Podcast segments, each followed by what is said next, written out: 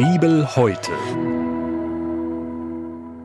Wir hören aus dem Alten Testament den Psalm 148. Halleluja! Lobet im Himmel den Herrn, lobet ihn in der Höhe. Lobet ihn, alle seine Engel. Lobet ihn, all sein Heer. Lobet ihn, Sonne und Mond. Lobet ihn, alle leuchtenden Sterne. Lobet ihn, ihr Himmel aller Himmel. Und ihr Wasser über dem Himmel. Die sollen loben den Namen des Herrn. Denn er gebot, da wurden sie geschaffen. Er lässt sie bestehen für immer und ewig. Er gab eine Ordnung, die dürfen sie nicht überschreiten. Lobet den Herrn auf Erden, ihr großen Fische und alle Tiefen des Meeres. Feuer, Hagel, Schnee und Nebel. Sturmwinde, die sein Wort ausrichten. Ihr Berge und alle Hügel. Fruchttragende Bäume und alle Zedern. Ihr Tiere und alles Vieh, Gewürm und Vögel. Ihr Könige auf Erden. Und alle Völker, Fürsten und alle Richter auf Erden. Jünglinge und Jungfrauen, Alte mit den Jungen. Die sollen loben den Namen des Herrn. Denn sein Name allein ist hoch. Seine Herrlichkeit reicht so weit Himmel und Erde ist. Er erhöht die Macht seines Volkes. Alle seine Heiligen sollen loben, die Kinder Israel, das Volk, das ihm dient. Halleluja!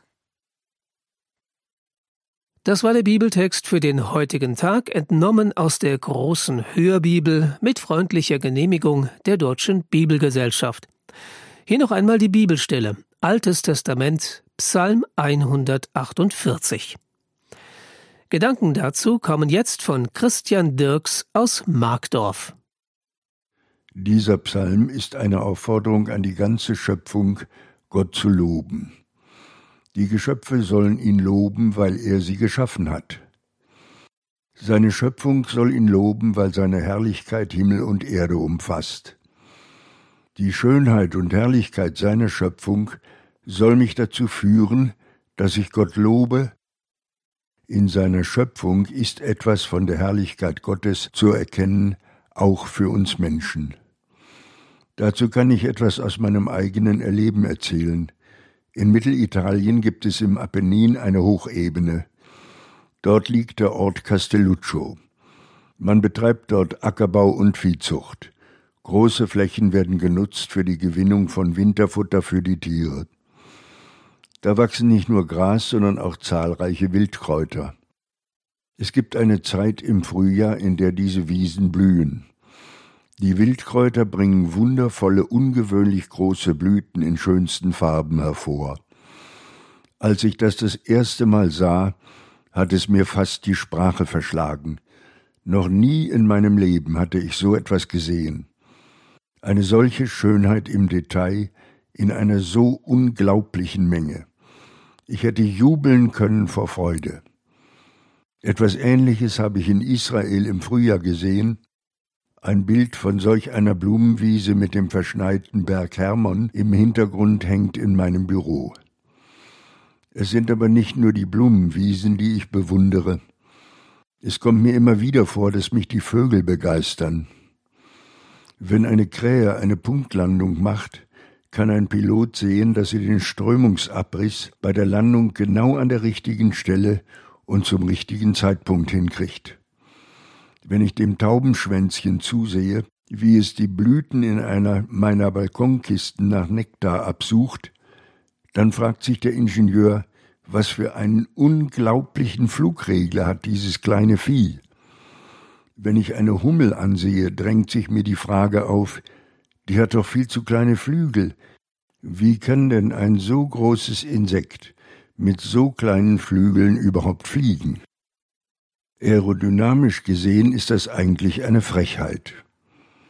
Wenn ich ihr beim Fliegen zusehe, kann ich wieder nur staunen über das, was Gott alles hinkriegt. Der Psalmbeter konnte zu seiner Zeit nur das sehen, was ein Mensch mit dem bloßen Auge sehen kann. Das hat aber völlig gereicht, ihn dazu zu veranlassen, die ganze Schöpfung zum Lob Gottes aufzufordern. Mit den heutigen Mitteln kann ich viel mehr sehen. Mit einem guten Mikroskop kann ich weit in den Feinbau der Pflanzen hineinsehen. Es lässt mich staunen, wie ein einfacher Blumenstiel aus Unmengen von Zellen aufgebaut ist, die Strukturen bilden, welche die Stabilität des Stängels sicherstellen, und Strukturen, welche die Wasserleitungen bilden. Welch seltsame Gebilde zeigt der Blütenstaub, wenn ich ihn bei 400-facher Vergrößerung sehe. Welch ein Leben herrscht im Wassertropfen. Da gibt es Bilder von einzelligen Lebewesen und ihrem erstaunlichen Verhalten, die mir gar nicht mehr aus dem Kopf gehen wollen. Der nächtliche Sternenhimmel ist an sich schon faszinierend. Der Psalmbeter hat ja auch gesagt, dass Sonne, Mond und Sterne Gott loben sollen. Wenn ich da aber mit einem Teleskop hineinschaue, ist das wirklich ein besonderes Erlebnis. Was ich da alles auf dem Mond sehen kann, lässt mich staunen. Tiefer im Weltall sehe ich Kugelsternhaufen, offene Sternhaufen, Gasreste von explodierten Sternen, ferne Galaxien, es nimmt gar kein Ende. Heute könnten die Menschen mit Mikroskop und Teleskop noch viel mehr sehen, als es früher allein mit dem bloßen Auge möglich war. Deshalb hätten sie eigentlich viel mehr Anlass zum Lob Gottes, als es noch zur Zeit des Psalmbeters war. Aber ist das auch so? Führt mich das alles wirklich in das Lob Gottes? Ich lebe doch im 21. Jahrhundert. Man sagt uns doch jeden Tag, dass das die Evolution war. Evolution heißt auf Deutsch Entwicklung. Diese Entwicklung soll allein durch Zufälle und natürliche Zuchtwahl der jeweils Besten alle Lebewesen geschaffen haben, die heute die Erde bevölkern. Da gibt es gar keinen Schöpfer. Da wird gelehrt, dass die Gesamtheit der Lebewesen durch zahllose und endlos lange Ketten von äußerst unwahrscheinlichen Zufällen geschehen sein soll. Bewiesen ist diese Theorie nicht.